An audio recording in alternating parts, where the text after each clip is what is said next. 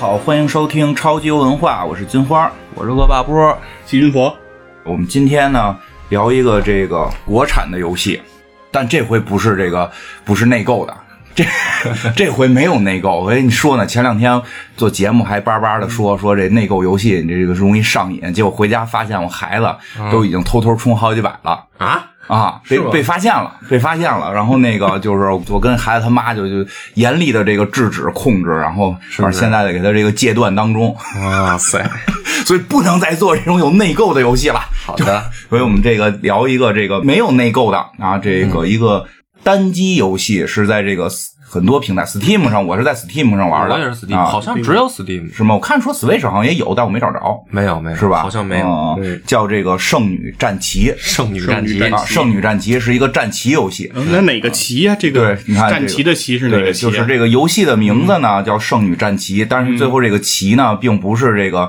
战旗的旗，是战旗的旗，对，是 flag，说的特别棒，特别好啊？没说一样。哎 那所以这时候你就发现，这种有儿化音就能解释了。嗯，这个游戏的名字《圣女战旗》的这个旗是旗子的旗，不是棋子儿的棋。呵，漂亮。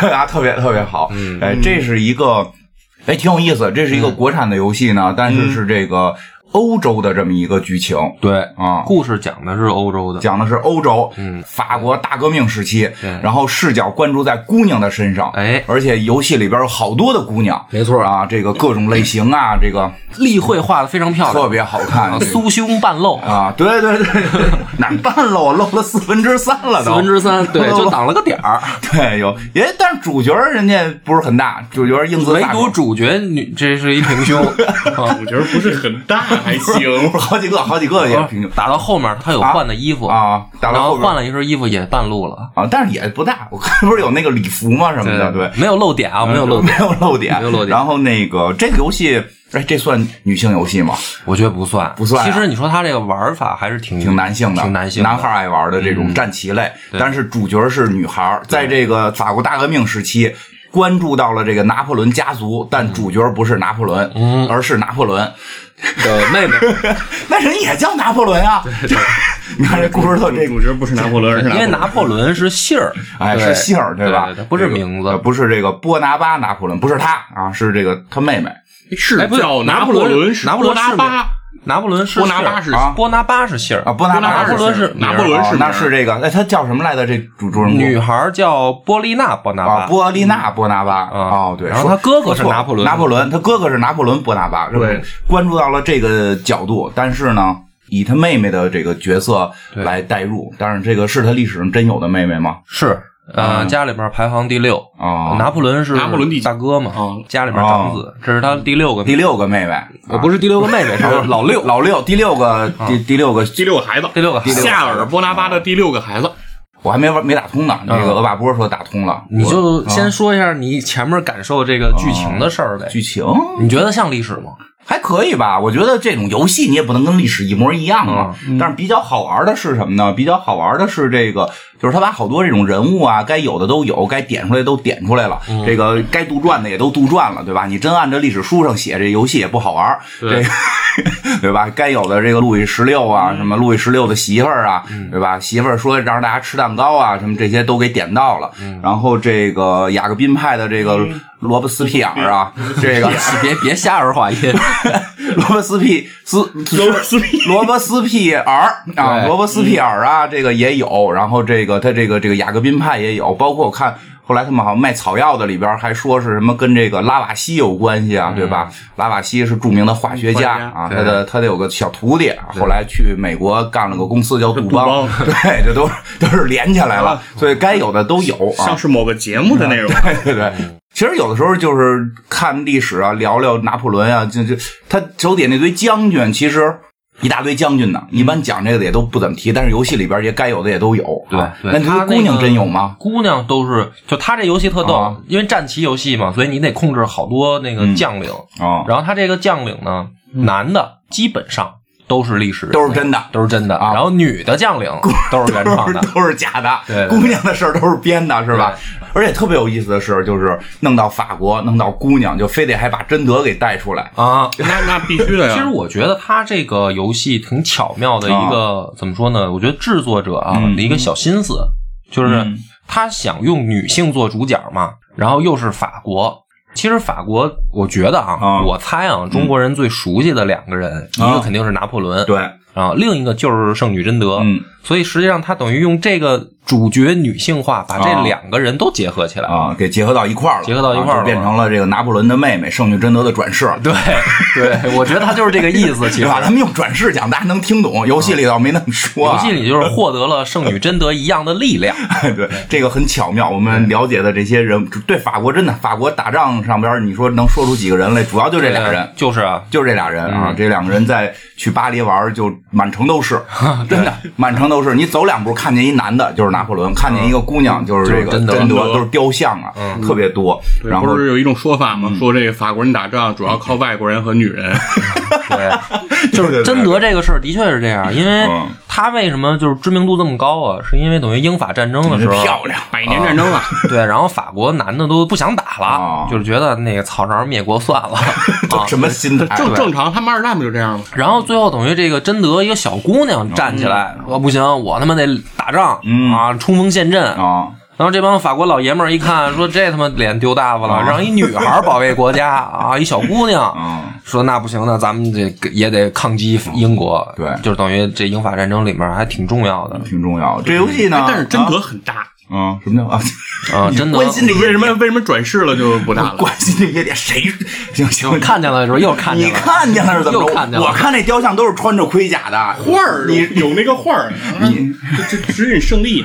好吧？嗯，好吧，那也是转世了。这个好的，那时候画儿，也都是画上转世了。嗯这个游戏呢还行，我觉得还挺好玩，挺好玩的开始我玩，我觉得挺好玩，后来就特别搓火，啊，为啥呀？因为居然能够无限升级。哦，因为就是难度问题。对，因为我觉得它是这个设，它一些设置问题。嗯它这游戏里边做了好多这个帮派，就是你可以去刷声望啊。这个其实也不能真的也不能随便刷。其实也没什么用。没，就是玩剧情的时候自己会带的这些声望，嗯并不能像那个网游似的说你一定儿玩命去刷这声望。哎，我觉得咱们加一个环节，啊就是咱们每次聊游戏，咱们也说说它亮点，因为好多人肯定没玩过嘛。就是像咱们玩这个你不说了吗？例会啊，对对对，咱们介绍一下，就是这第一个亮点就是它的例会特别啊棒，特别好，有特别好看画的好像好几个特像我朋友。反正就是，呃如果喜欢动漫的，哦我推荐二次元推二次元的嗯啊这块儿的，是对，它是那种二次元的画风，画风不是那种三 D 的那种。对对对，所以这块儿的我推荐玩一下。嗯然后就是喜欢战棋类的啊，就是策略型战棋类的，我觉得这个也还做的算不错。我觉得单从战棋的这个策略来讲，就是说中规中矩，但是其实大家就爱玩的是这个，也别太花哨。对对对，嗯，个人觉得唯一遗憾的就是，因为他给了好多这种任务嘛，就是这个支线任务。你做支线任务的时候，有时候会指定人，对指定人就会导致玩战棋游戏都会有一个问题，就是你培养谁不培养谁。对所以就会出现有些指定任务你没法完成，你就得去给那几那个人再单独的升级。那倒是。然后他可能是为了弥补这件事儿，他给做了一个无限升级的关，对。你可以玩命刷那关去。对，嗯，所以说他这个从如果你是一个重度战棋爱好者，对这个难度设计、关卡设计很讲究啊啊，玩很多日本战棋的，那可能这个对于你来说，对，就是一啊甜品，要对挑战就说不上，对，没那么难。但是我觉得对于普通像我这样的，就正好，我觉得这难嗯。度正好，因为刷一刷，我觉得也还行。对他能刷上去，主要是。然后第三个就是对历史稍微有一定爱好的，啊，我觉得因为它里边其实好多人物和好多梗，嗯，还是有历史原型。对，都是有历史原型的。对，嗯嗯，而且我觉得咱们玩这个好多游戏，能了解欧洲历史的不太多。啊，不多，不太多？但是你看我们这个超级文化这些期，这好大命聊两回 上回聊的是前半段，哎，我觉得这挺好，这回 这回正好跟上回是接着的。这聊中段，对，这就是就是上回咱们听那个《刺客信条》那一期的啊，听完那一期的，你要想听后面法国又发生什么事儿，正好听这哎一期。上回是聊到哪儿来的？是聊到他们这个上回就是聊到大革命结束吧，对，叫什么什么三级会议开完了，对对对这个这给轰下台了，给啊皇皇帝轰下台。对。对对对，大概这后来的什么热月革命、都没雾月革命都没没讲都没讲正好这集接着嘛，对，我觉得挺好。嗯对，而且这个里边还挺好玩的，就是好多这种细节跟这个，我觉得配音还挺有意思。啊，对对对，中文配音，啊，他虽然他的配音没有把他的话都给说出来，但是比如说他说的这段文字这个语气，他会给就对对对配一个开头的语气，有演绎，有演绎，有一点演绎，他没有把整段话全念，他就会说几个字儿，但是那些语气配的特别好玩，比如给拿破仑那个媳妇儿配的，嗯他俩特别的贱嗖的，啊就是那种骚娘们儿啊，就是那种那种就是。就是你不能在我这儿白住啊，对吧？因为他这个里边这个主人公是住在这个嗯拿破仑还这会儿还没结婚，还没结婚呢啊，准嫂子家，准嫂住在准嫂子家，准嫂子就老来你屋里说，说你不能白住，得干点活儿啊。准嫂子老跟没穿似的那样，那大部分都跟没穿似的，对吧？你得给咱们干点活儿啊，老得是这么说话，我觉得特别好玩。还有，我觉得确实还是例会好看，说白了，啊我也是，我他妈 就就是例会好看。我就特别特喜欢这块对而且就是还有什么，就是那个军服，嗯，军服设计的，其实这个跟例会有关了，但是说他不是说光例会人脸蛋画的好，啊，对对对胸画的大这种，其实他好多这种衣服有些考究，对对对是是它它是研究过的，有几个人一看就是，因为现在有那个法国的油画啊啊就是他对有几个人的那个一看就是参考参考了。嗯那几个本身那几个男性角色还明显的是照着这个当初那个那个画儿稍微改画里的动一下原型啊，对，稍微原型嗯改了改。你说画的跟真人一样，那也不可能，因为它毕竟是二次元的。对对啊，比如说那是不是卷毛啊？这个大概穿个什么样的衣服呀？这是有这个考究的。然后这些。衣服跟兵种也有关系，我记得有有有一姑娘是个骑兵，嗯。她就是那个胸是有点胸甲，对，还有那个开，你说有点胸甲还断一下，我那个我也怕表述不清楚，你知道我也？纳闷，怎么说到骑兵也 也说到也要聊这个？要提有胸的事儿吗？胸甲有那个银，就是银色的这种胸甲护着在前胸，哦其实都是那会儿本身就有的这种装备，而且确实是骑兵会配备这个，他的步兵就不这么穿，他的那个他包括他的这个这个什么伞兵嗯啊，就不是跳伞的伞啊，是那个呃呃伞装的，伞伞伞伞一地的伞兵游泳的伞对，伞兵游泳的那伞是啊，伞兵战术嘛？对对对，因为实际上那个就是好多人喜欢那会儿，确实也跟他的衣服有挺大关系的，太好看了，帅。啊！我去过那个巴黎荣军院参观荣军院啊，哎呀，那看墓地去了。啊墓地看了，墓地这个没墓地不好看，除了大你看不出什么来，你也不给开开，说让我们看看里边是不是不是嘴里含着夜明珠，对吧？说什么有七层，你也没打开让我看有。可能怕你给扬了吧？摸金校尉来了，对呀，我们我分金定穴。而且你说他们多奇怪，也不给埋地底下，就跟那儿晾着，就弄一大棺材。这万一是夜里有人倒斗什么的，多可你想的真多。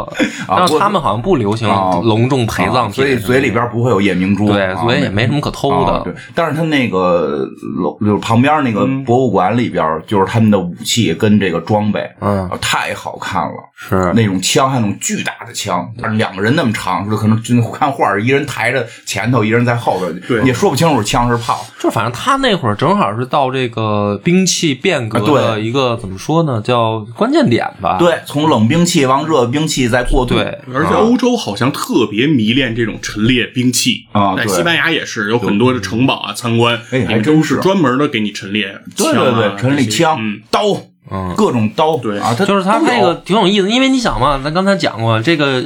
游戏里面也是既有骑兵，啊。然后又有这个等于火枪这个这些的兵种，嗯。所以它正好是一个对变革期嘛。还有炮，所以这个个时期，就是说到底是骑兵厉害，还是说枪兵厉害，还真不一定。对，就不像说不好，不像在古代的时候，你感觉这骑兵冲弓箭冲过去你就赢了似的，这种他这说不太好。再往后就是肯定骑兵就不行了。对对对，嗯而且这个例会里这些衣服的这个这个，他肯定也是加工改造了嘛，然后加工改造了，但是又又你又能看到跟当初我在荣军院看的那些原型是非常。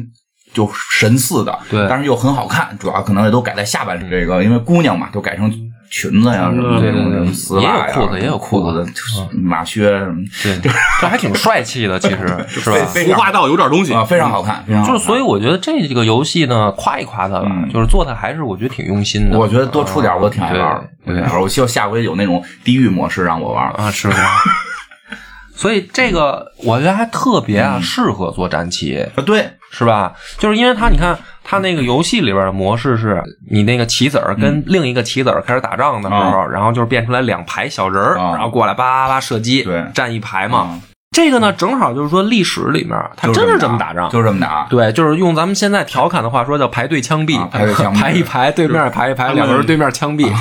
但是那会儿就就就就是这么打仗。他那个刚开始的步兵就是列阵对那样好多人可能到现在不理解，说他妈玩枪的哪有这么开枪的，对吧？呃，但是就是从这个时期开始变了，对，开始变了，开始有变革了。但是呢，它还有这个特色，对是因为那会儿的那个枪，它射击出去那个子弹的精准度没那么高，哦所以就是风一吹，子弹还飘，哦就是在子弹忽忽悠悠、飘飘摇摇的。啊、哦你这个要是说单兵啊，搞得说狙击手似的那样还不行，嗯就是必须得是一排，然后打一排枪出去，命中率就高。啊，对，所以是靠这个群发之后的一个枪阵，一个对对对子弹阵，一面一面儿。对一面墙啊，才有杀伤力。你说单个儿你发分散了，或者像没有瞄讲什么咱们解放军三三制什么的这种，啊那不好使，完打不准。对，完全没有瞄准的意义。就那会儿枪还没有说到这个后边的这个级别，说能够这个单兵作战，对对对还还得是这个一排一排的，嗯，你像你看美国南北战争时期，那个上阵的时候，第一句话叫“排成火线”，就是大家先得排好了，对，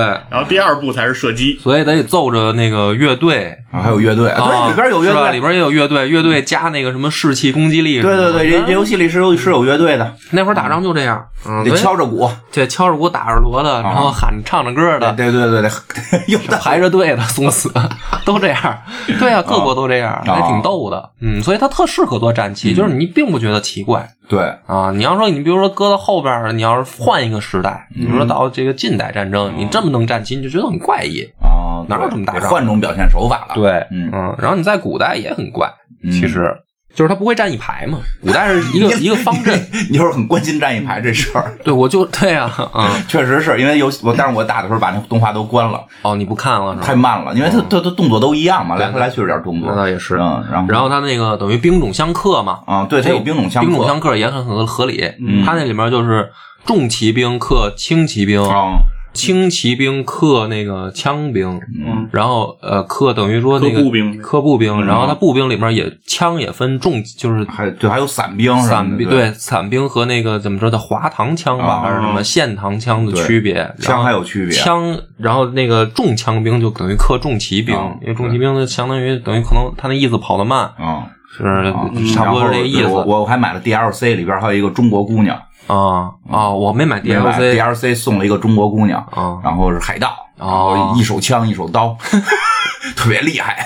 对，所以这个我觉得整个这个游戏咱们那个大背景聊到这儿嗯差不多，呃，大概是讲的什么时期的故事，嗯游戏是一什么类型，所以呢，这个熟悉咱们尿性的就知道，嗯得讲讲故事。讲讲这个到底这故事怎么回事儿，对吧？对因为这个这个故事是以这个拿破仑的这个小妹妹，对啊，小妹妹为主角，嗯说的是这个。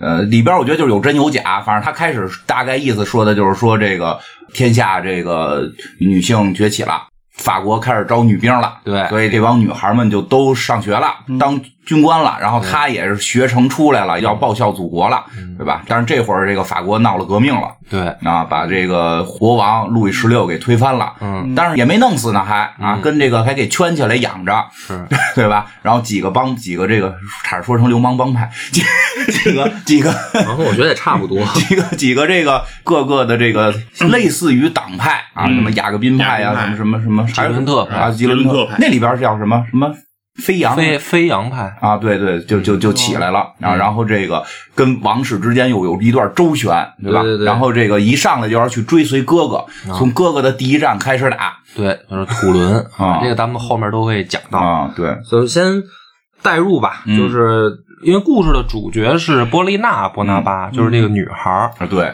这个在历史上还真有这么一人啊，啊。咱们刚才说了是拿破仑的妹哎，妹最，后跟谁结婚了？我想知道嗯，她就是这个游戏里也出现了，她第她有两个老公，啊第一任老公就是游戏里面出现了一个黄头发绿衣服的小哥叫勒克莱尔，啊历史里面就是拿破仑手下的一个大将。就是这个是她的第一任老公，在游戏里面也有一个小剧情的梗，就是哦从他那个文字介绍里说波丽娜莫名其妙对这人有好感，啊，我很生气，然后为什么呀？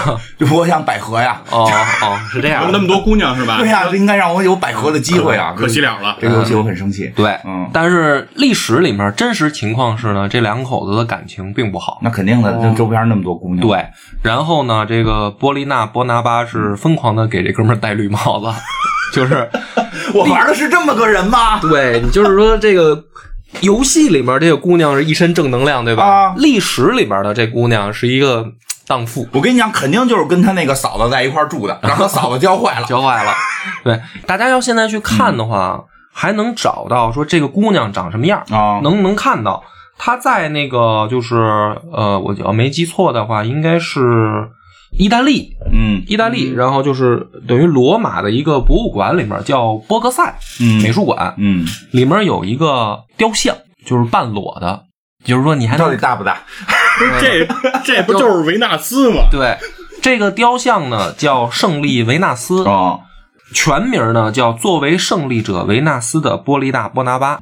啊，这是怎么回事呢？就是说，她嫁给第二任老公的时候，第一任老公被她气死了，这不是老给人戴绿帽子后吗？来也给喝喝掉了，啊，就是那那倒没有没有这个桥段，没有喝药的桥段。对我等我兄弟回来，然后没有没有这个桥段啊愣气死了。啊，就是最后气死了。但是其实更接近真相的是说，她老公就是远征的时候得了黄热病，哦，就是病死的。嗯但是反正野史嘛，就喜欢说是啊，这个老公被死气死了。啊！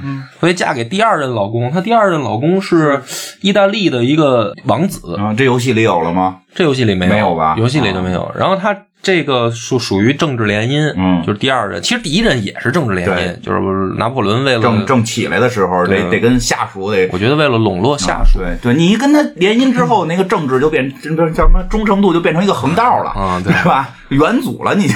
对，然后她等于嫁给第二任老公的时候，嗯。她老公作为生日礼物，然后请了当时的一个就是意大利的雕塑家啊，啊，然后叫安东尼奥嗯。卡诺瓦，然后呢然后给他媳妇儿等于雕了一个雕像，一比一的。啊，雕了一个一比一的裸像。对，然后但是 但是对，但是这个就是历史里还有一个故事，啊，雕塑家呢跟她老公一开始呢就是说我给他，因为那会儿流行啊，嗯把政治人物雕成一个雕像呢，起一个神的名字，希腊的神的名字。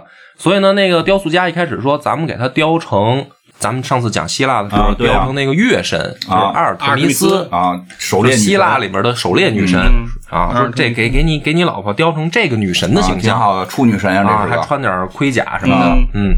然后呢，说他不干，为什么呀？姑娘不干，啊。说不行，说我要你得给我雕成阿弗洛狄特，他 听了咱们上期节目了，因为阿弗罗狄特拿到了金苹哎果，是最漂亮的。我要做那个最美的女，我要当那最美的，啊对，就是这个超级文化里边讲了，我听了，我必须得雕这个。对，然后呢，这个骚娘们儿呢，还是就是故意，因为据说是什么呢？雕塑家说，那你提要求呗，我反正都是干活对对对我就是一干一行活儿听，甲方的，啊，对，听甲方的。客户最据大说是什么呢？就是照着他脸哦雕的，等于一比一哦，身体呢就等于发挥想象力吧。哦，但是这骚娘们儿呢，非得在坊间流传出说，我就是躺在雕塑家这个面前，我是半裸着让他雕的。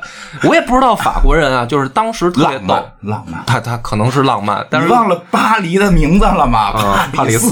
对，帕里斯，嗯，呃，就反正就是他们故意要弄出这种，就是说这女的特别开放的这种哦。状态啊，所以这个雕像现在等于大家还能看到，嗯，你也不用那么麻烦，你去网上一搜就有，就有。就有就能找着。我这就搜出来了嘛，嗯。我这是因为对等于这段历史我也怕出错，哦我这还准备了一下搜搜。点档打那待会儿录完录完了，我给你转过来，我给你看看这张看有有没有马赛克，我主要。没有 没有马赛克，没有马赛克。没有马赛克，尊重艺术。对，大家去可以网上搜啊，这个雕像就叫那个作为胜利者维纳斯的波利大波拿巴，这看看这个雕像，你不用看名字你就知道是维纳斯。哦，跟那站着的维纳斯就一样。对对对，就是希腊那种啊，大家想象啊。嗯。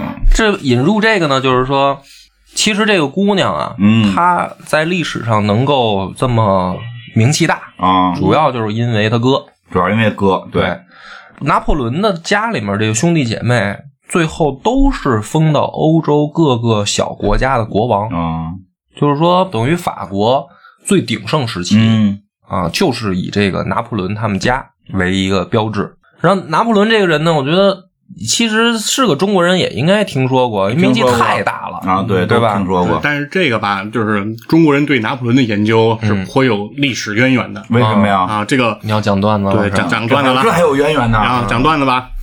晚清洋务派名臣张之洞，嗯啊，时任湖广总督，在主持乡试的时候出了这么一个题目，啊，叫什么呢？项羽拿破仑论，这是名字，拿破仑论。对，项羽和拿破仑，嗯，哦，然后呢考题呢？对对，出了这么一个考题，这些考试要要当举人嘛，哦就就得去答这个题呀、哪哪知道然后拿破仑是谁啊？这个答着这个题就就是精彩纷呈了。嗯有人就写说这个项往力拔山兮气开世，嗯嗯其具以法仪拿一破仑乎？嗯，然后还有人是，对，还有人写什么呢？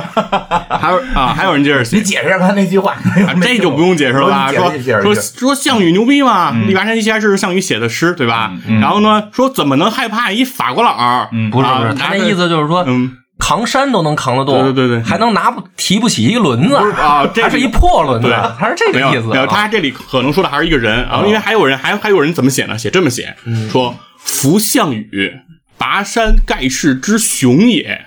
岂能不取一破轮乎？就是说他项羽这么牛逼，啊怎么能拿不了一个轮子呢？啊，但是第二句话呢，写的又很怪，说使破轮自修其政，焉能为项羽所取也？嗯。这是什么意思呢？这个时候他因为他分不清，嗯。到底这个拿破仑是指的是去拿一个破轮，嗯。还是说这个破轮是一个人？哦，所以说，他就第二句话说，如果这个破轮啊自己能把自己这国家治理的这个封地治理的好，又怎么能被项羽打败了呢？嗯。呃，写了这么一句，然后后边又说了，说这个项羽取全轮，嗯尚未能胜，然后然后啊还有全轮对，啊尔况于啊拿一破轮乎？什么意思呢？就是说项羽他拿着全轮的时候都没赢了刘邦，他要拿一破轮，是不是更不行吗？各种角度解释一讲遍，讲是特别好，这考中了吗？这个，哎，这是段子还是真的？真的。真的真的哈，真的确有此事啊！就是等于清朝出了一道考题，哎，就是后期了哈，就是已经不再是考这个四书五经了。对对对，所以你可以听得出来，等于就是说拿破仑的那个时代，其实他名气已经非常大了，就是就是有点世界皆知的这个意思。你像清朝都知道，是，啊，拿破仑生活的时代就是我们的清朝嗯啊。对，所以到现在为止呢，就是咱们也都知道，欧洲是历史上有四大战神，呃，亚历山大、汉尼拔嗯，和凯撒，然后第四个就是拿破仑，哦，等于欧洲历史上的四大战神。找找游戏把这四个都讲一遍。哎，我觉得也可以。是的，是的，其实好多人不太熟，拿破仑应该是这几个里最熟的，对知名度最啊，高，然后就是凯撒，离着最近，然后是所以我觉得他的这个军事成就，嗯要是类比成咱们中国古代人物的话，嗯我觉得可以跟韩信比肩，嗯就是兵仙这个级别的，特别能打仗。但是如果是从他的历史影响，嗯。从这个角度来说，他跟我们中国的袁世凯有点像，是吗？就是说等于啊，大家我懂这意思了，是有点儿。后来得非得当个皇帝，对复辟了。复复辟了嘛，非要复辟。嗯。嗯。所以大家这个听说过拿破仑，但是说他具体是一个什么人，咱们先定一调，就是兵仙韩信加这个袁世凯、啊这么一个集合的人，就是拿破仑大概的这一个人生。人一般都说他很矮呀，嗯，实际上也不算矮，啊。但是呢，法国人呢总是喜欢调侃他，因为他曾经说过一句话，说什么？当时呢他有一个手下一个大将，嗯。就是老跟他这个炸刺儿，那个将军很高，哦，比他高整整一头。然后呢，这个拿破仑有一次实在是受不了了，特别生气，嗯就是那将军老说你你真矮，就是老不服他嘛，因为这将军其实算是个高的，嗯个高的，老不服他，一米九几，对，然后这个拿破仑呢就说说，你要是再不尊重我的话，我保证嗯。第二天，嗯。啊，你的身高一定会跟我持平。啊，那意思就是我把你脑脑袋砍了，然后这个就等于传到部队里去哦。了，然后大家就是嗯。说，哎呀，那这个人这个说到做到的话，还挺可怕的啊，就是别招他。嗯然后很多人就是说这个拿破仑个矮啊什么的，其实就是他好多对比出来的。哦，我觉得别人太高了，对，因为还有一个就是说他选仪仗队，他喜欢选大高个儿，哦，就他是后来当皇帝嘛，嗯，对，所以就是说他老是相比之下看着他矮，实际上在历史上来说，差不多也有个接近一米七，接近一米七了。啊，也一米七可以了，跟阿汤哥差不多。对，也不算说特别矮，很多好莱坞明星都是这个男男男明星都是这个身高，对对，太高也不好。嗯，对，而且这个时代也不是说现在代嘛。太高不好配戏了。对，不好拍。你像咱们那个时代的中国人，其实身高也差不多，也就这样嘛。就是因为所以就老有种说法嘛，说这个矮的都是精华嘛，这个其其实他也没那么矮啊，他他可还是得比丰臣秀吉高。那肯定，嗯那我估计 因为一般举一般举俩例子就是拿破仑跟丰臣秀吉嘛，嗯，我觉得这个有点侮辱拿破仑。侮辱拿破仑了是吧？嗯哎，还有个那什么，就是这个有他有至理名言流传在世啊，有是吧？不想当厨子的司机，不是好教师什么的。对，这是真的，他原话是什么？呃，原话不想当将军的士兵嗯不是好士，不是好士兵啊。但是后面好像还有一句。是吧？就是说，他不止这个，嗯他等于就是说，后来流传下来的是前半句，哦也是也是这个断章取义了。断章取，但是他意思其实没错，差不太多就是说大家应该要有野心要有野心啊，要你要想这个往上走，你得努力。哦它是一个反正也是激励大家的话。因为他自己就是一个靠努力起来的。对对对对，所以咱们讲讲讲吧，其实他这一生还挺传奇的啊啊，就是我觉得可能咱们这一集。我呢，我不就不像之前那些我我最后拔高了，我就是平铺直叙的讲一个大概故事，讲讲吧啊，看因为看哪年出生的？嗯。对，其实拿破仑的这一生呢，可以分成时间的话呢，就是前二十年，嗯。是他人生的一个重大转折，就是从出生到前二十岁是一个重大转折，然后后面呢就除以一半就然后就是十年是一个重大转折，然后五年，可老转折了。对。然后呢，就是每一年都有变化，哦。就他的人生轨迹是这样的：二十年一一大变，然后十年一大变，五年一大变，然后每年就开始都变化。嗯。所以他一共就后来活到五十三、五十二。五十二岁嗯，就大死呀英年早逝岁数不大。嗯。而且最有意思的是，他是法兰西第一帝国嗯。的开创者，也是法兰西第一帝国的皇帝。啊。但实际上他讨厌法国人，嗯，为什么呀？他不是法国人吗？对他不，他其实就是说，对，对。现在咱们讨论一下，到底拿破仑是不是法国人？嗯。啊？这这个讨，论呢，嗯，确实这个这个是有争议的。有点争议，嗯。因为咱把事儿说了行，这个话题没法讨论。啊，没有，就是说这个他是怎么回事儿？因为拿破仑出生于这个科西嘉岛，哎对，你知道我最早啊听拿破仑是因为看那个《基督山伯爵》，嗯嗯《基督山伯爵》里面有这么一章，我估计现在可能翻译的版本不同，可能有不同的章节名了。但是我当时依稀记得，我看那个版本有一章就是来自科西嘉的魔王，哦。你知道吧？他就是他，他有有一个神秘感，因为《基督山伯爵》呢，就是说那个主角埃德蒙邓蒂斯嗯。卷入了一场阴谋，被人陷害了。然后这场阴谋去被陷害的其中一个情节，就是他是一个船上的大副，是一个特别年轻有希望的水手。嗯本来呢就是说这趟航行完了，他就要可能能当船长。船公司的这个等于说老板已经找他谈话了，嗯就是老船长快退休了，我就准备提拔你了。嗯这个呢是最后一趟航行，任务很简单，是传一封信，嗯去一个岛上。呃，你干完这个活儿回来，你就可能能升船长。那边未婚妻也都准备好了，哦就就等于这小伙子要走上人生巅峰，是吧？迎娶这个白富美没有啊富白美啊，白美啊，然后白穷美啊，他自己等于就是要当船长了嘛。啊，结果呢，等于这趟航行回来以后就出事儿了，怎么了？就是说他送这信就出了问题。啊然后这封信的那个，我我当时记得那封标题就是来自科西嘉的魔王，比如说他送信的那个人是一个魔大魔头，实际上就是那就是拿破仑。长大了以后我知道就是拿破仑，就指的就是拿破仑了。对他就是来自于这个科西嘉。对，就是这就点出他出生地嗯，他是出生在是哪儿啊科西嘉，所以这就是咱们刚才说那个问题，在他出生那一年，啊科西嘉本来是属于意大利的，哦还不叫意大利，嗯叫热那亚对，嗯意大利当时还没有统一。对，意大利当时还不算一个完整的，就是咱们现在意义上的国家，是一堆城邦的。对，所以等于被热那亚用两百万法郎吧、嗯卖给了法国。卖给法国了。哟，所以这个科西嘉上的 这个人呢，就觉得说我们被抛弃了。啊，然后这些法国人呢是外来的入侵者，嗯，当时是什么呢？他卖了，但是法国没有过来驻兵接管，对就是说科西嘉收着钱了，嗯但是呢，法国也开始还没说要这地儿。那他干嘛给钱呢？呃 对啊，所以然后呢，但是呢，科西嘉岛上的人啊不干就不干了，科西嘉岛所以人不干了他们就形成了一个叫反热反法，啊，对，就既不喜欢热那亚，也不喜欢法国，就是他们想独立，他们就叫热毒分子，就是他们想独立。对啊热毒分子其中最怎么说最拥护这件事儿的人哦是谁呢？就叫夏尔·波拿巴，就是波拿巴的爸爸，就是拿破仑的爹啊，拿拿破仑的爸爸是一个，就是既不想加入独立分子既不想加入法国，也不想加入热热那亚的一个科独，你知啊道吗？科独科独嗯特别讨厌。对科独分而子，对等于独分子，这一年正好是拿破仑出生的那一年嗯，对，啊，所以那一年是一七六九年，对对，嗯。一七六九年，嗯。他他的这个人生轨迹特别逗，就是逢九必出事儿。哦。啊，就是他出生那年往后推十年出事儿先生给，二十算了年出事儿，是对，就特别逗。哦然后呢，然后呢，这个这一七六九年也特别重要的一年，对对。一七六九年啊，己丑年啊，清乾隆三十四年，嗯。啊，这个其中最重要的事儿是什么呢？是这一年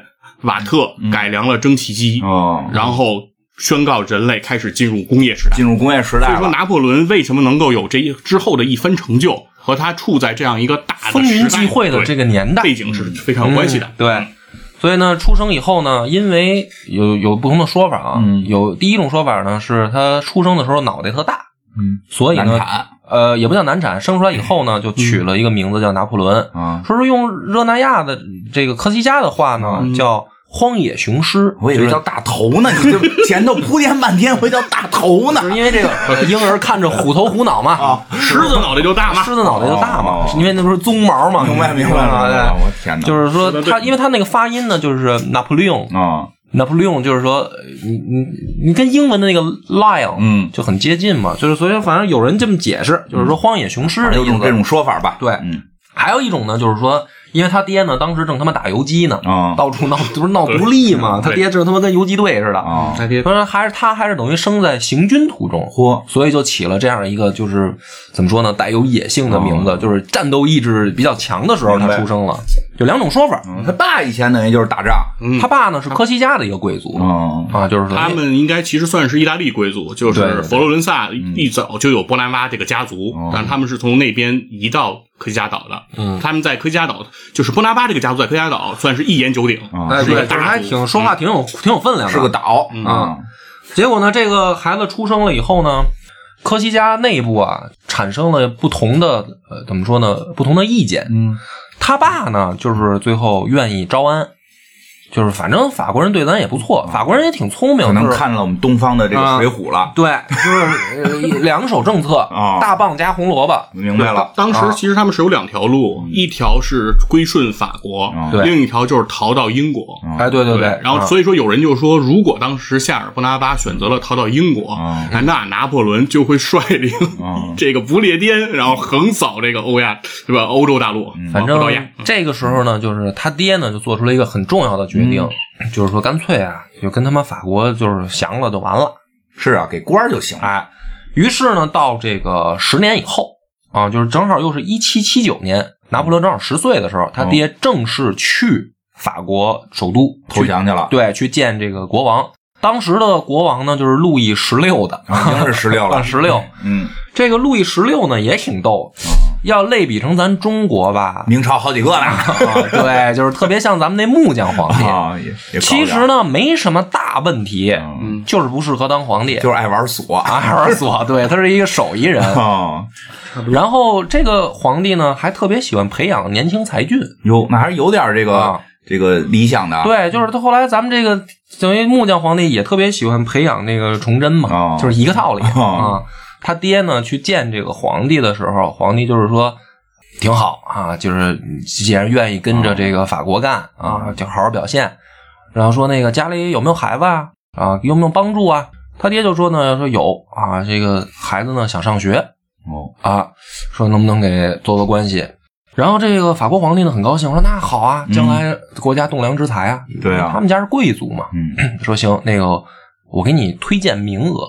所以十岁的拿破仑呢，正式进入了法国开的贵族学校。这个学校在当时呢，法国只有六所，那不多呀，不多，就是等于是皇帝帮他安排进去的。那个每一所学校招生名额也有限，就只有那贵族能上，对，所以呢，这个十岁就是又是他一个人生转折点，嗯他就进入了真正的跟贵族一起学习的生活，哎。他就不是一个就是乡下土包挖户跟得上吗？语言语言行吗？啊，跟不上，问题就出在这儿了。语言就是十岁的拿破仑哦。就已经展现出了自己的这个性格，哦，他特别讨厌法国人，嗯。因为他从小就是觉得法国就是一帮外来人，科西嘉的这种等于说文化也好，或者说氛围吧，嗯。影响这孩子。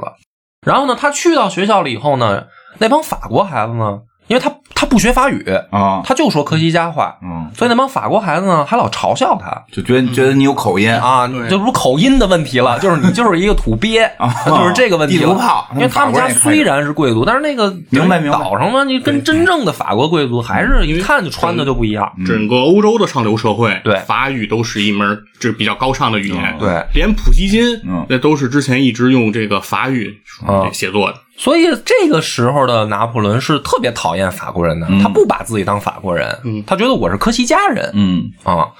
但是呢，在这个贵族学校的学习过程当中，嗯。这个孩子就展现了非同一般的天分。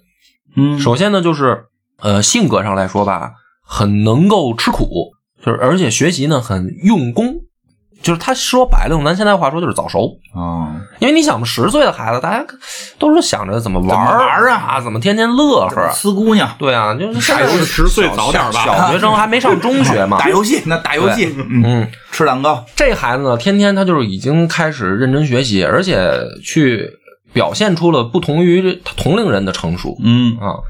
据说当时呢，就是他已经分化出了一个方向，就是爱看书，嗯而且呢，尤其擅长两个学科，一个是数学，而且是几何的那个天分特别高、会几何，啊。另一个就是他喜欢人文社科类的学科，据说是喜欢历史嗯啊。然后等到他贵族学校毕业，一个转折就是机会来了，他爸呢给他拿到了军校的名额。哦，当时的这个法国的军校也是相当于为国家培养这个储备型人才的这样一种，就是其实也是贵族。教的是军官，军官对军官、啊，就不是士兵，对。然后呢，这个拿破仑在十六岁的时候，嗯。等于去学了炮兵。哦。那因为几何好嘛，啊。这个呢，就是好多人觉得啊，炮兵没有感觉怎么着啊，嗯但是就是因为几何好，嗯这个可以讲一下额外的补充知识。比如咱们的清朝嗯其实也有炮兵，有啊，啊，而且我们的炮，嗯清朝时候的炮不比呃西方落后，其实差不多。我们就是买的人家的嘛，对对红衣大炮就是装备上来说，红衣大炮，，红衣大炮，你说的是红衣大炮什么意思呀？为什么红冲染红了？因为是那个 随着教会啊这么中间转进来的，它是不是一，它是一，哦就是对。红毛的外国人的炮，对，对所以呢，这个装备其实不差的情况，因为它只不过就是说咱们没有生那么强的生产力，明白。然后改进也没人家快。啊，他们那边都瓦特都改成工业了嘛，但是在咱们的史料上可以看得到啊，嗯。就是咱们的人打的这个炮打不着，哦，就为什么呢？就好多人不理解，就是因为咱们的将领嗯和军官一级不懂几何，哦，所以说打炮对算你这算三角，对吧？抛物线赛啊口赛，你是。是，对啊，他就是这个我。我我懂了，懂了。这个真要是说，就清朝那个打炮还散口对，就是说白了，当时我看到清朝史料，就是说敌人都不害怕，一看清朝军队，嗯啊，就看着说那个你就打吧，你就 反正肯定是打树上去啊，啊。然后呢，说士兵也是，因为你玩枪，其实有的时候也得将领计算你的这个射程啊，有道理，那对吧？算射程。算射程。中国将领都不行，嗯所以清朝打仗是什么呢？敌人来了，啪啪啪放一通枪，嗯然后把炮弹都打了，也没打着，然后就跑。所以他说他为什么战斗力差？明白就是因为你的基础学科哦。跟你的军事学科没有匹配就是上。打仗这事儿，不是光靠你的这个勇气、武器跟勇气，你得有知识。对，所以说那个曾国藩他们当时得给导弹装上眼睛，哎，对，就是曾国藩当时他就提倡说，我们打仗靠的是勇气，嗯。啊，我们的部队靠的是这个士卒的决心，嗯。他是注重这个。然后后来李鸿章不就是反对他吗？哦。说我们要有精良的装备，有的都不够。对，对就是说你还得有基础学科的匹配。就后来等于清朝打不过日本也有这个问题，包括后来一直到了军阀时期，嗯这问题还都存在。对，所以呢，这么一去理解的话，你就知道拿破仑当时其实学习的是一个相对来说先进的学科。嗯啊玩这这真真是你看这没想到，就是这个打仗这事儿，其实得数学好。对因为数学不好，光那个有膀子力气，搁现在你打不了仗。对，然后还有一个好处是什么呢？炮兵的学科当时在法国可以根据你自己进修的这个学习进度提前结业，哦，就是学够学分儿对你就可以提前结业，你不一定非得上三年四年。嗯，这能拿破仑特别厉害，他一年就毕业了，嗯聪明。特别聪明，而且他特别用功。嗯，但是这个时候呢，也有一种历史说法是什么呢？就是说十六岁的时候，他爸爸死了，所以呢，他家里面的负担特别大，没人挣钱了。你想他们家六个孩子呀，啊，他得养他妹妹妹。啊，然后弟弟妹妹都等着吃饭呢。嗯。他妈呢就给拿破仑写信，就是说儿子啊，你能不能帮帮妈妈？啊？现在我一个人负担不了。早点就业。对，所以拿破仑呢还是一个大孝子。哦，啊，就是说他这个一生当中最重要的两个女人，嗯。一个就是他妈，啊另一个他们后面就讲到了。啊，啊他那就是他媳妇儿。他那媳妇儿。约某就是游戏里边那个老跟没穿似的那个。啊、然后他妈给他写了这一封信呢，就说影响了他，他因为说本来他想学海军，但是海军就是得学三年，嗯，然后他为了这个海军难啊，就去学了炮兵。嗯，然后毕了业以后呢，就分到了当时的叫说拉斐尔炮兵团，嗯应该是叫拉斐尔炮兵团，然后是一个少尉啊，级别不高啊，级别不高，但是呢，就是等于有工资了。啊呃，可以贴补家用了。在这个情况下呢，到了一七八九年，嗯。就是我第一个说的，他不是二十年是第一个他的人生重要转折点嗯吗？当时就是等于爆发了法国大革命，而他因为读书不是喜欢历史、喜欢人文学科吗？他还是读了好多启蒙思想的作品，哦，就是那会儿法国啊，什么就是启蒙思想天赋人权啊，这些他都读了。分立啊什么的这种，所以呢，他呢在这个首都看见说，哎呦，现在法国闹腾起来了，嗯。啊，到处这个资产阶级革命，嗯。他又想起来说，我能不能回去搞独立？啊，又要要就继承他爸爸以前的对遗志了，对，又想起这事儿了，就想起这事儿回科西嘉岛闹独立去呀搞独立去，因为就是说革命嘛，啊。趁乱嘛，咱们也整一把，所以他就真的跑回去了。哦，跑回去，但是他没辞职，给自己留条退路，说万一我他妈没搞成呢，我回来我就接着上班。很机灵，很机灵，对，就回去了。回去以后，真的就在当地组织组织起了一支部队，而且呢，当地的科西嘉呢没有什么有有文化的军官，一听说哎呦你是炮兵这个少尉会啊哎，那你这挺厉害，说你领头吧。结果呢，就是有坏人，他这个爸爸的一老战友嗯。啊，我没记错叫波尔，就是给他放出风去，说这个家伙啊是法国的军官，你还跑我们这儿闹独立，你他妈不是特内奸吧？有道理啊啊，就是说你这个跟法国有勾结，啊万一到时候这个找使劲儿钓鱼执法呢？对，就是啊。然后等于科西嘉呢打仗也不行，因为像其其实就是一帮农民嗯，岛民，啊，一帮岛民一打仗就跑了。嗯这拿破仑呢最后也干不下去了，就是这独立也没闹成，呃也待不下去。他家里是爸妈妈、弟弟妹妹都住在科西嘉，嗯结果他这么一搞呢也住不下去了，就带着一家人说告别科西嘉。上船的时候呢，还他妈吹牛逼，嗯说科西嘉我早晚回来统治你。啊，就带着一家子就跑路了。嗯，跑路以后到巴黎呢，基本上就是过那种穷困潦倒的生活，哦就是军队后来给他开除了。啊，是你这么闹啊 对你哎，他开始那个想法是很奇妙啊。我去过去那个闹独立，回来还想趁我我不我不我不调档案，对，怎么可能怎呢？么可能呢？对吧？所以呢，就是说这一段时间呢，这个拿破仑就是什么都干过哦啊，什么当过什么搬运工，然后也当过撰稿人、自由自由职业者播客啊，做一播客做，个播客什么的，然后反正也也开始典当东西哦啊，就是过得不太好。但是呢，这个一直有雄心壮志，嗯觉得我肯定能行啊！你们这些法国人就等着吧，嗯老子给你们玩一大的。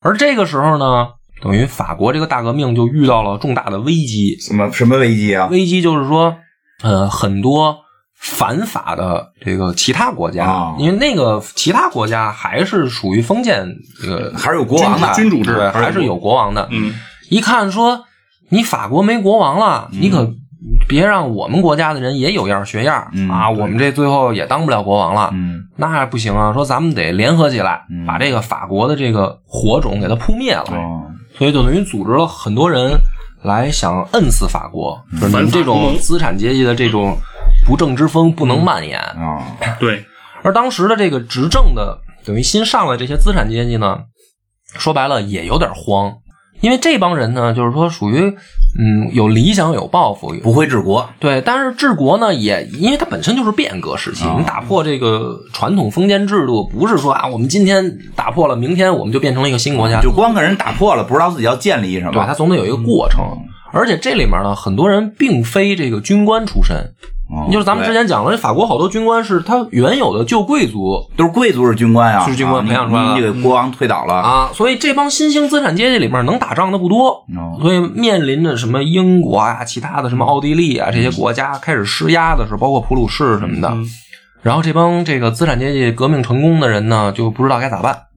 于是呢，这个当时就赶上有有一战，法国的一个很重要的海港叫土伦，土伦土伦当时被英国占领了，嗯。这个就属于战略地位很重要的一个。土伦也在现在也是一个非常重要的城市，对对对。每年都有这个 U 十九的这个足球世界锦标赛啊，在这啊儿，我们中国队也经常去，嗯，经常输，嗯。然后呢，这个呃，这帮法国的这帮领头就想说，咱得把土伦港拿回来，对啊我们自己的国土啊。拿回来，呃必须得占领回来。嗯。拿破仑这个时候呢，正好就是在土伦当兵，啊，他不是没工作了吗？就是到处找工作嘛，最后不是还是干回老应聘去了应聘啊明白啊，说这这毕竟有一技之长啊。嗯，然后他就会打炮，等于加入了这个新起来这个资产阶级组成的政府的军队。哦，也是，原来是那个贵族们给他原来是对国王的军队嘛，对啊，然后他就说我这个是我建功立业的时候嘛。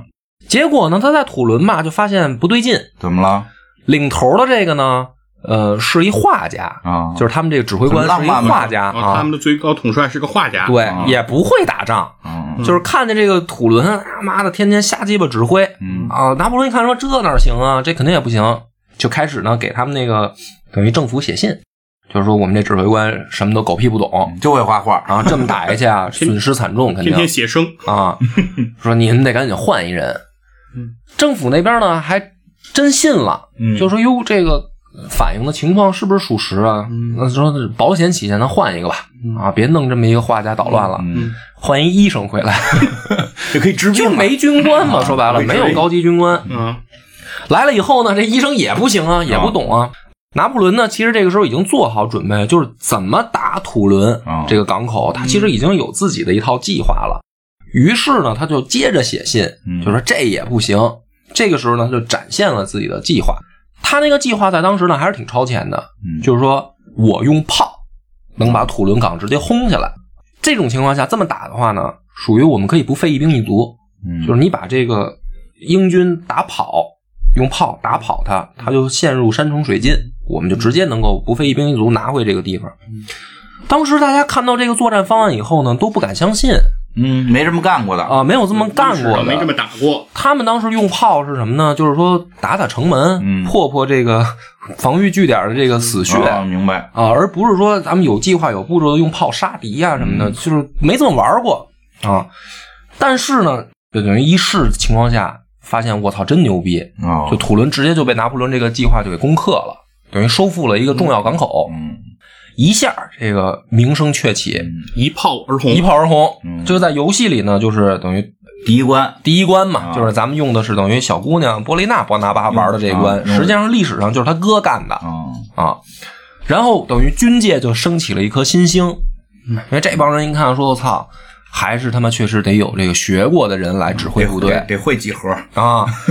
然后等于这个家伙直接从少尉就升成了准将哇这跳的够快的，啊，整个把校级就过了，嗯对一下就是成为法国一个就是知名人物，明白。就是战争英雄吧，有点那个意思。对，然后呢，这个拿破仑就觉得说，我的机会终于到了啊！我就是等于政府里面啊想施展才华嘛。嗯。可惜啊，可惜就是说当时的这个这帮执政的人实在是玩的忒差，因为他们是等于把法国国王给砍死了，拿断头台。嗯，就是游戏里边没上来就死，对，游戏里面还露了几面，说了说话，说了会儿话。其实就是然后感觉你还可以自由选择，嗯说你想加入保王党啊，你还是想加入这个因为对，因为实际上就是他们把这个法大革命刚开始给国王推翻，没马上宰，对。是给圈起来了。对对对，然后这个还是以国王的名义在这个这帮革命上来的在统治，所以好像说最早打仗的时候特别逗的是，国王还给敌人写信，告诉那个、嗯告诉敌人我们的军队在哪儿，对。快来打来救当时国王其实算是里通外国了。啊！快来救我，快来救我！因为说那些国家的这个国王都是他们家亲戚嘛，啊，我被这帮画家跟医生给困住了，你们快来啊救我，对。吧？然后后来这个所以就是相当于给国王判了一个卖国罪。对，所以罗伯斯庇尔说嘛啊，路易必须死，法国才能生。啊，所以人家这个罗伯斯庇尔就上来给路易给撕了。给弄死了。啊那所以游戏里面也有还原嘛，啊就是罗贝斯皮尔一见着这个就没好脸色。啊！开始罗伯斯皮尔那个去他那帮派里边特别惨啊都是小破桌子、小破椅子，对对对没有什么东西都对特别穷感觉然后杀了国王以后呢，就等于这个刹不住车了，开始杀贵族。啊反正我看到说的是，等于那个断头台那刀都砍得卷刃儿了。啊！就一直在杀一直在杀人断头台游戏里边也好像也提了一句啊，那个路易十六还自己吹呢，哎，这我发明的，他自己发明的断头台断头断头台是他，这是他发明的。游戏里还吹呢，这我发明的，最后自己被这玩意儿给砍了。自己就让人砍了。然后等于老百姓呢，也是一开始吧，可能还觉得哦，国王砍了，好哎，大家看个热啊，闹。大家主要是奔看热闹去的。对，因为也不是天天砍人嘛，啊就跟咱们可能在菜市口啊，你这砍的还是国防，这哪儿见过呀？对呀、后来发现他妈天天杀人，嗯，老百姓也觉得有点不对劲了。嗯说你这个政府怎么天天就是等于搞这种恐怖统治是吧？对啊就是啊，谁不听话你就宰了谁。嗯所以呢，这个罗伯斯皮尔呢，就等于被人推翻了啊。这个法国人也也不信任他。刺客信条大结局，对对对，刺客信条在大革命的结局就是罗伯罗伯斯皮尔的下巴被打掉。对，嗯这不就接上了吗？啊对，但是正好这一期也快讲完了。而拿破仑呢，在这件事上沾包了。啊，啊，就是说罗伯斯皮尔被打倒以后呢，拿破仑也给拘起来了。因为他也算是那个被认为啊是那个党派嘛，是，那游戏里边看那个每个党派都有代表人物嘛。嗯嗯，亚宾派代表人物就是画俩人，一个是拿破仑，一个是罗伯斯皮尔。对他是那党派的。对，就是说你们关系深，但是其实历史上来说呢，罗伯斯皮尔跟拿破仑不是特别铁。嗯，说好像他弟弟是跟他弟弟跟他弟弟啊，他弟弟给他哥推荐说，我认识一个牛逼的军官，说将来你要有用，你可以用这个军官。这拿破仑其实也挺能跟大家混的。对，等于这封推荐信，嗯。被翻出来了，就说你看这小子肯定是他们一党的，啊，那肯定是连坐的。对，就给拿破仑关起来了。嗯关起来以后呢，当时也有拿破仑的属下，嗯就说大哥，我能带你越狱，哦。这个越狱风云怎么样？咱们跑吧。嗯拿破仑那时候就说啊，说咱们跑个屁呀、说本来我跟他也不熟，嗯我觉得这一跑反而坐实了，嗯那就肯定是坐实了，你就是害怕呗，你肯定是跟他熟呗。说没事，我觉得调查能调查清楚。然后他自己呢也写封信，写的呢也是就是挺鸡贼的，啊，说什么？说我不怕死嗯啊，但是我呢还想为国家啊，嗯为法国人民明白明白了。啊奉献我的这个才华。嗯，我跟他不熟，对我只是在为法国人民争取对这个胜利。啊，说这个希望呢，我能在之前的这个等于说作战的积累到的这些经验，能给法国人民怎么带来幸福吧，就是大概是这个意思啊。这也提醒人家，我可是战斗英雄哎，你们 就是忘了这事儿吗？对啊，你用我，我哎，我就是个枪，谁用我不是用？对呀、就是这意思。说是，但是你别忘了，这鸡鸡贼在哪儿？他讨厌法国人。科学家那段他怎么没聊呢？对呀、对呀、就是你不是还想闹独立的吗？他妈死到临头了，你说这话。然后呢，这帮人呢，后来一调查也是说，这也没什么别的证据说他跟罗伯斯皮尔有怎么政着，政治上他啥也没干，他就是负责打仗去了，就是一军人，一直在前线嘛，还打的是外国人，对，还打外国人，等于还保护法国了嘛，相当于。我一看说确实没什么事儿，那给这小子放出来吧。嗯，啊，放出来呢，这哥们儿等于就退休了，哦 就是多大呀？这个时候就等于二十多岁啊，就领退休金了，啊就退退休了我。都快四十了还领不上呢。但是就是说是退休，实际上也没有什么所谓退休金嘛，就是我也不用你，啊，就其实明白了，就给虽然放出来了，但是你也别想再打仗了算是下野了吧？对，下野了。这个情况下，拿破仑依然在等待一个机会，嗯就跟那个老港片小马不是周润发说的，说说我不是要证明什么，我不要证明什么，我只是要把我失去的东西再拿回拿出来，我要我等一个机会 啊！都是我的。对，那么预知嗯拿破仑的机会是什么？且听下回分解。